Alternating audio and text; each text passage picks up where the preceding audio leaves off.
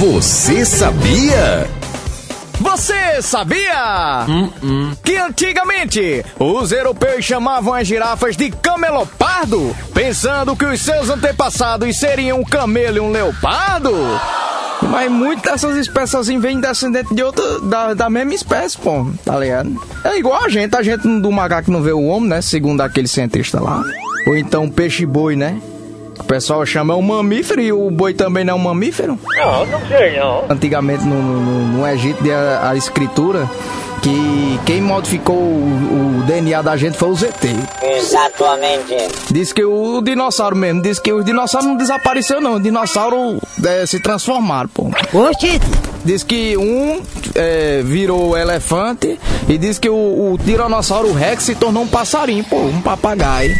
Isso aí é mudança genética, tá entendendo? Isso aí é o genes. É o quê? Um cientista falou que ele disse que os dinossauros não desapareceram.